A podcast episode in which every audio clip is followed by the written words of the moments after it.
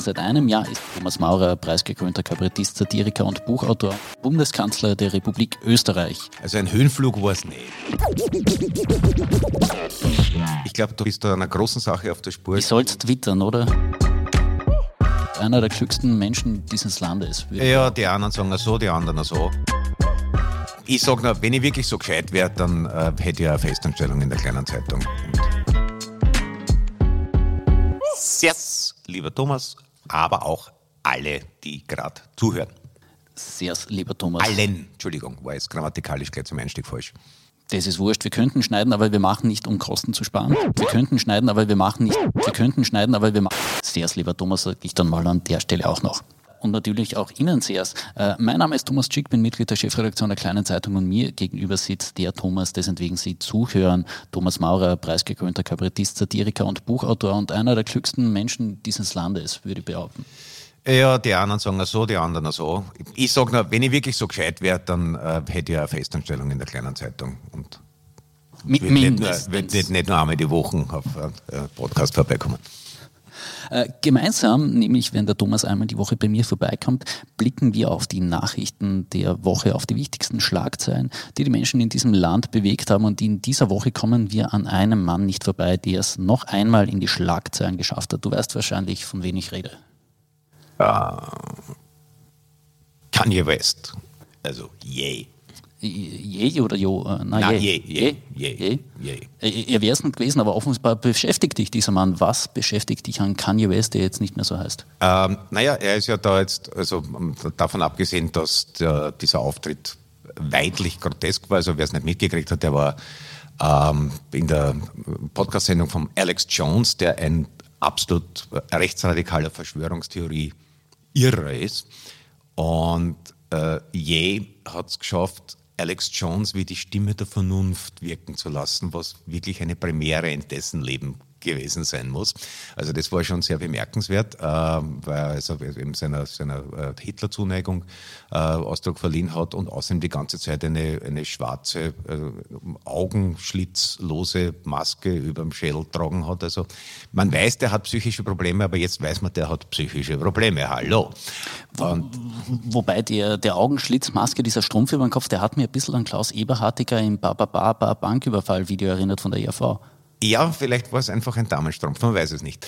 Und jedenfalls ist daraufhin äh, Herr West äh, vom Herrn Musk ähm, auf Twitter gesperrt worden, unmittelbar nachdem der Herr Musk äh, Twitter als den ähm, das, die scheinende Fackel der Redefreiheit äh, deklariert hat und ähm, eben wieder sämtliche Flusensiebe und Abwasserkanäle geöffnet hat für jede Form von äh, Verschwörungstheoretikern, Nazis und äh, Frauenhassern.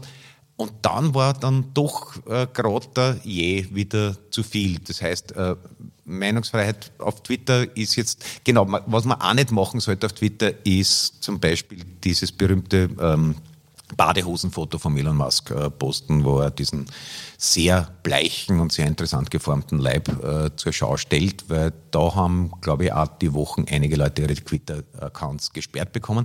Also die unbegrenzte Meinungsfreiheit ähm, hätte man sich vielleicht anders vorgestellt, aber nur, wenn man nicht Elon Musk ist.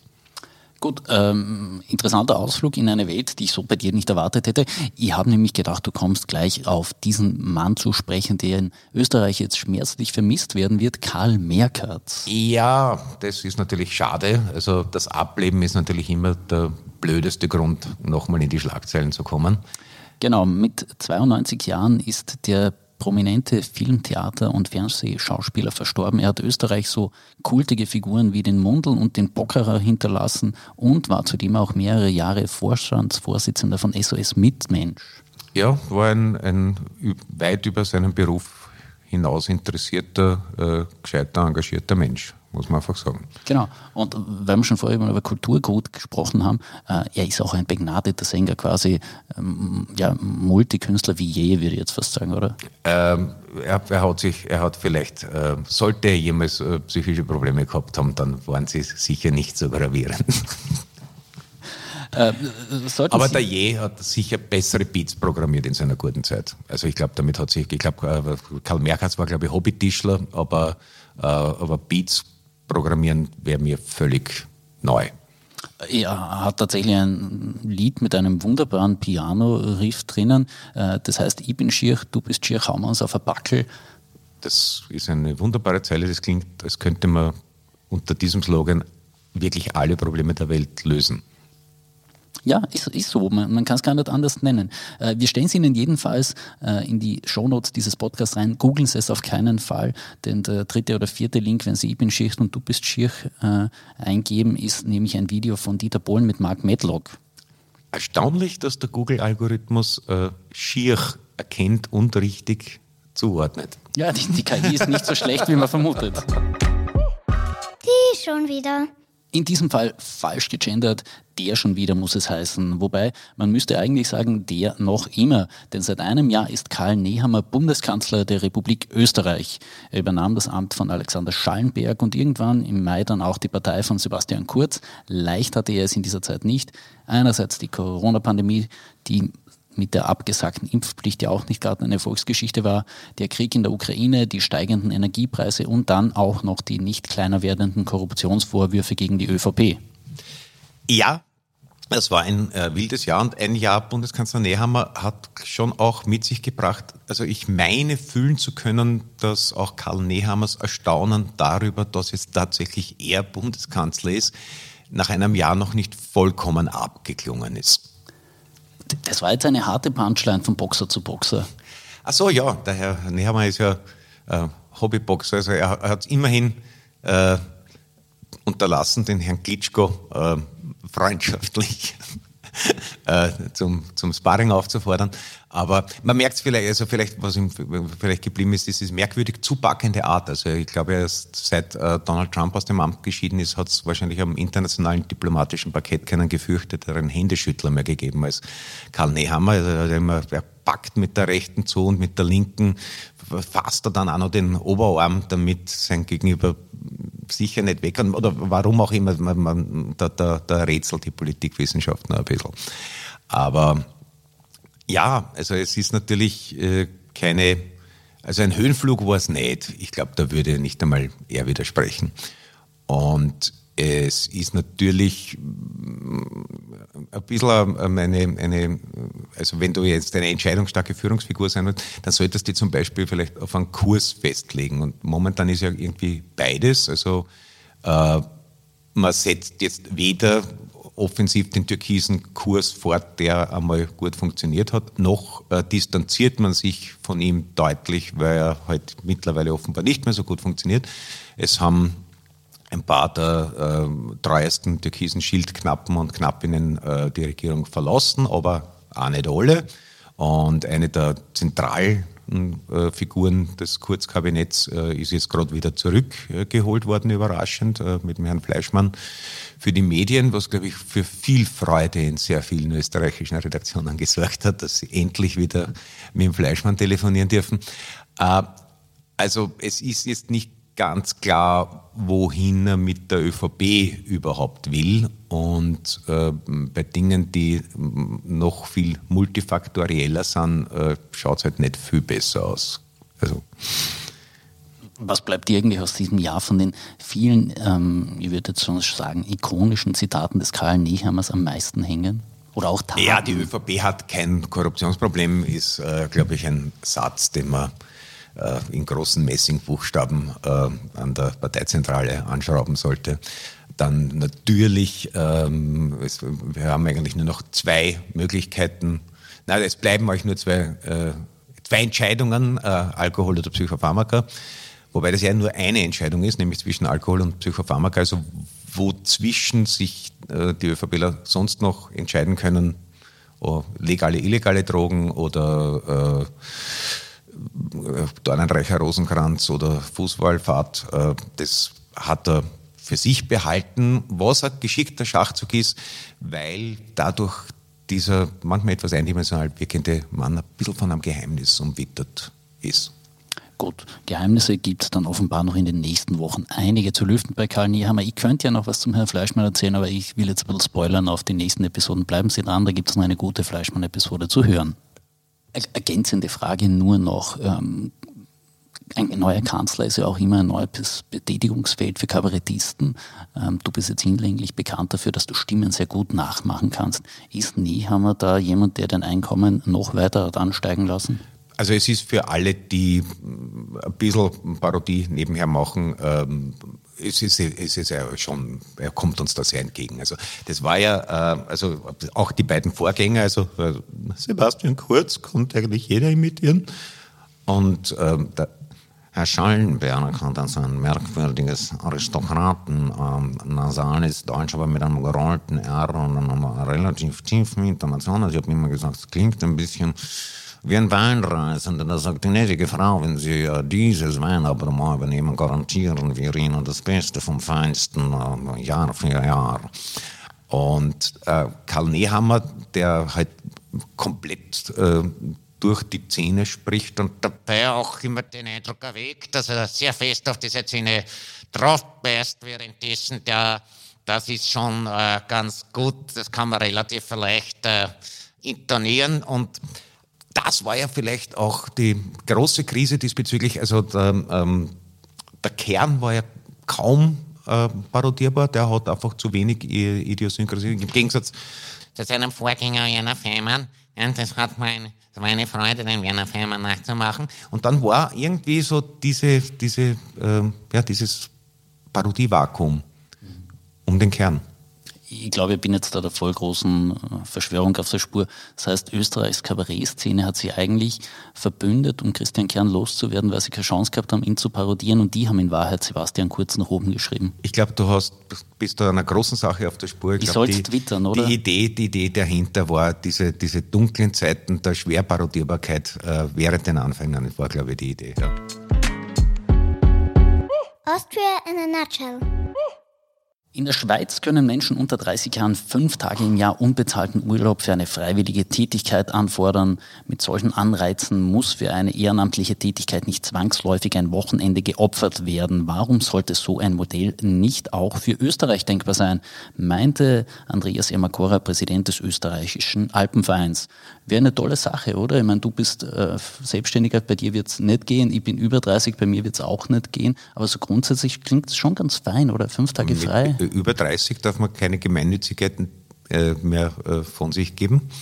Äh, zumindest in der Schweiz müssen die Menschen, die diese fünf freien Tage haben wollen, unter 30 Jahren alt sein. Aha, um, um das der Jugend schon einzuschleifen, damit sie dann aus Gewohnheit weiterhin gemeinnützig bleiben. Ja, ja. Ah, Erziehungsmaßnahmen. Raffiniert, raffiniert, raffiniert.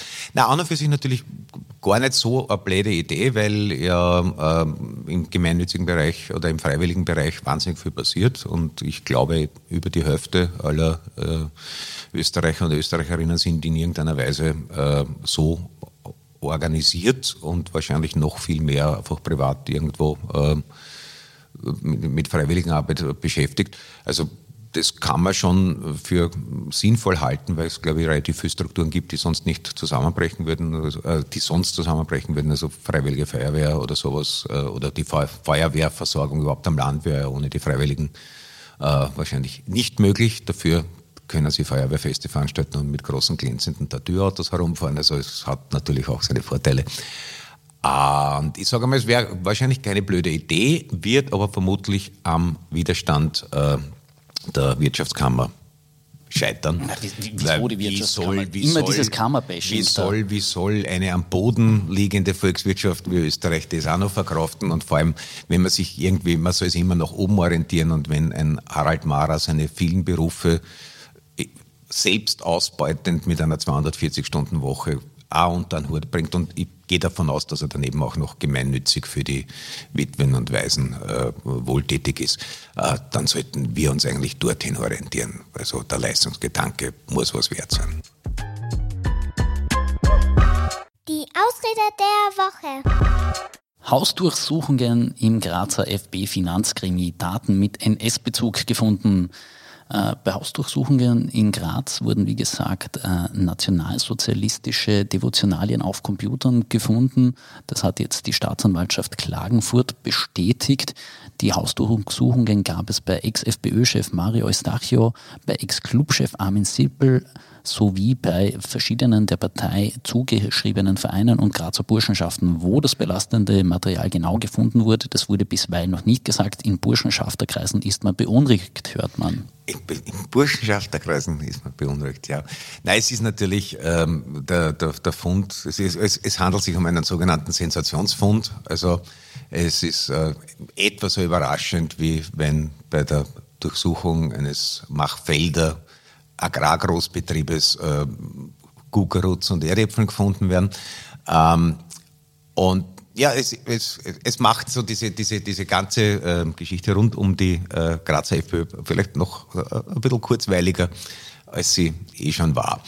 Ähm, muss man sich mal anschauen, äh, was es genau ist und wer dann mit welchen äh, Ausreden kommt. Wobei ich kurz erwähnen möchte, dass äh, tatsächlich vor einem Jahr äh, der Hund eines der Hausübungshefte eines meiner Kinder wirklich, also zumindest angeknabbert hat.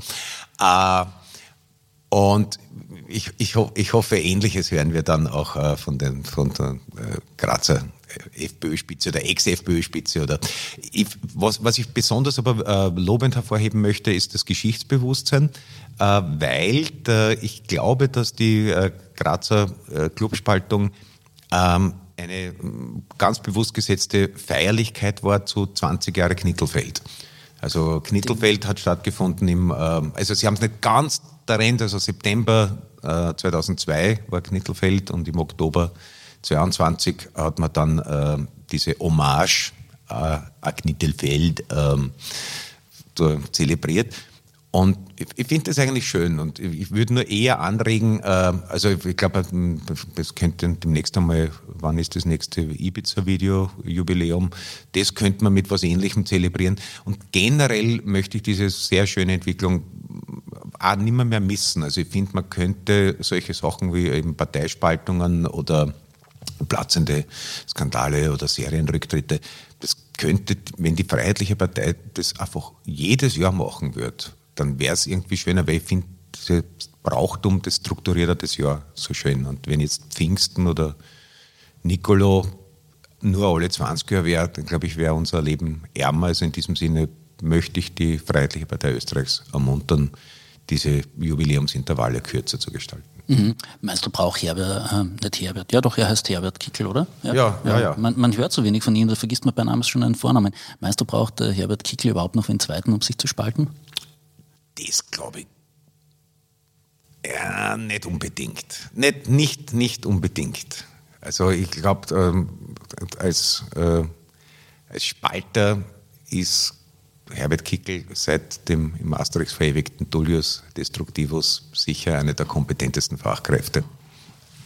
Immerhin, die FPÖ hat ein Problem nicht, das die SPÖ und die ÖVP in diesen Tagen beschäftigt.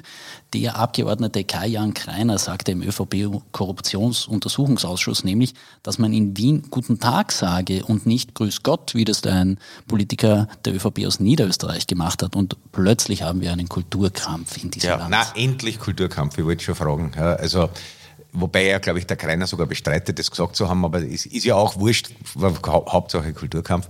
Wobei das Problem ist, ich glaube, ähm, um nochmal zurückzukommen, ich glaube, in Burschenschafterkreisen ist man ja schon äh, seit über 70 Jahren sehr besorgt, dass man niemand mehr so grüßen darf, wie man gewohnt war zu grüßen.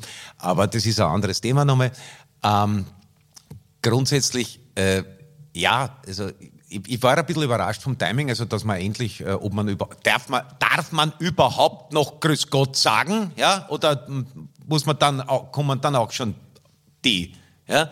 Ähm, endlich am Tapet. Ich hätte ja jahreszeitlich eher äh, damit gerechnet, dass vielleicht die Volkspartei den ähm, sehr, sehr erfolgreichen ähm, US-amerikanischen Kracher, man darf nicht mehr äh, Merry Christmas wünschen, äh, ins, äh, zu uns importiert hat. Ja?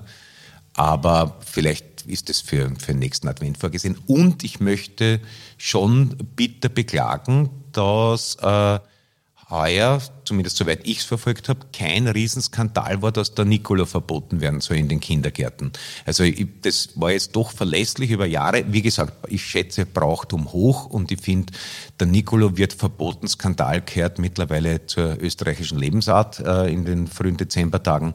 Und dass da, ich weiß weder Österreich noch die Krone noch heute, soweit ich es verfolgt habe, äh, einen himmelschreienden Skandal aufgedeckt haben, das finde ich einen himmelschreienden Skandal. Wir haben ja noch Chance, der Advent dauert noch einige Tage. Vielleicht bekommen wir ja noch eine Christkind- und Weihnachtsmann-Debatte. Ja, vielleicht darf man dann nur mehr rosa Kerzen am Adventkranz, weil alles andere, hm, man weiß ja nicht.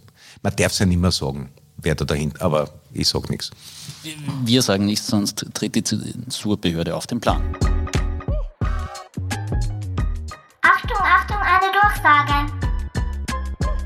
Eigentlich gehört an dieser Stelle des Podcasts eine Werbung, ähm, aber ich bin großzügig, lieber Thomas. Ich spendiere sie heute dir. Oh, oh, ho, ho. Ähm, ich, ich, Wann darf man dich wieder genau, sehen? Du könntest Werbung werbe, für deine werbe, Tour machen. Ja, ich werbe für mich. Also, äh, und zwar bin ich, also, weil heute äh, ist Donnerstag. Donnerstag, genau. Dann bin ich morgen in der Wiener Kulisse.